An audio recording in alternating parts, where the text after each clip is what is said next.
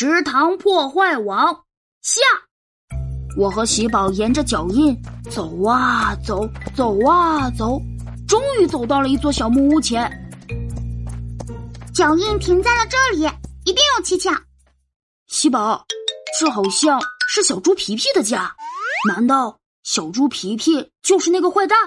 琪琪，我们进去问问。皮皮，皮皮，你在家吗？我和喜宝敲了好久，没有人来开门。正打算大喊，门竟然自己开了。门里传来了巨大的音乐声。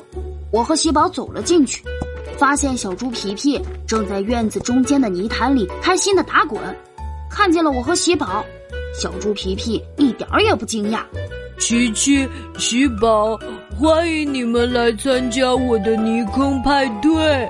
快跳进泥坑里，和我一起洗个舒服的泥巴澡吧！皮皮伸出满是泥水的脚丫，形状和泥坑边的剪刀脚印一模一样。我生气极了，哼！皮皮，外面的泥坑是不是你挖的？泥坑？什么泥坑呀？就是池塘边的大泥坑。哦，我确实在池塘边。挖了些泥回来做泥坑，有什么问题吗？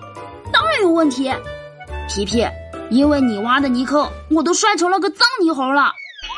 糟了，我光顾着挖泥回来，忘了把泥坑填上。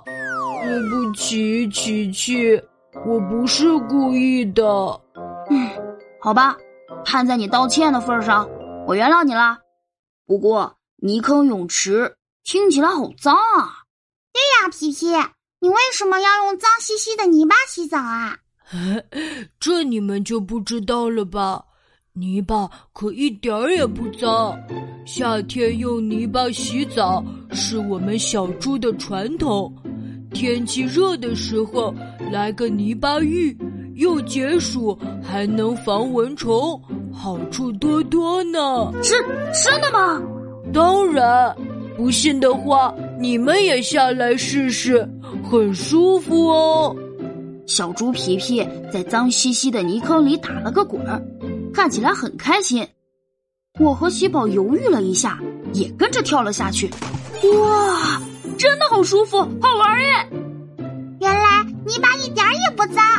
我和喜宝在小猪皮皮的泥坑派对上玩得很开心。回家的时候，大家都变成了小泥人，爱干净的喜宝也不例外。我宣布，从今以后，我就是泥巴浴的忠实爱好者了。我也是。